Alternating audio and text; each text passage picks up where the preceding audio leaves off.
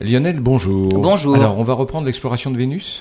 Eh ben oui, Vénus est la planète jumelle de la Terre, hein, non pas en matière d'habitabilité, hein, mais seulement par sa taille.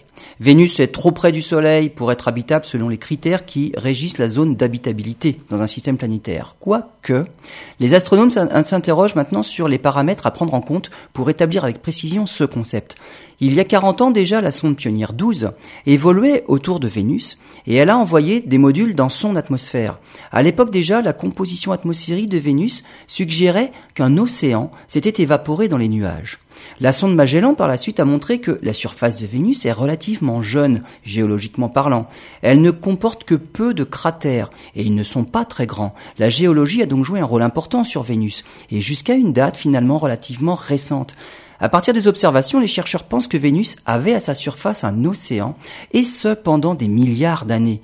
La température à sa surface évoluait à l'époque entre 20 et 50 degrés.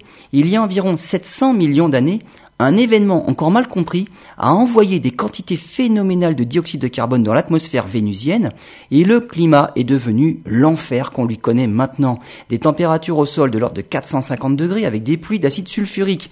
Mais le fait que Vénus ait pu être habitable pendant des milliards d'années permet de repenser la zone d'habitabilité autour d'une étoile, surtout en pensant aux milliers d'exoplanètes maintenant découvertes dans notre galaxie.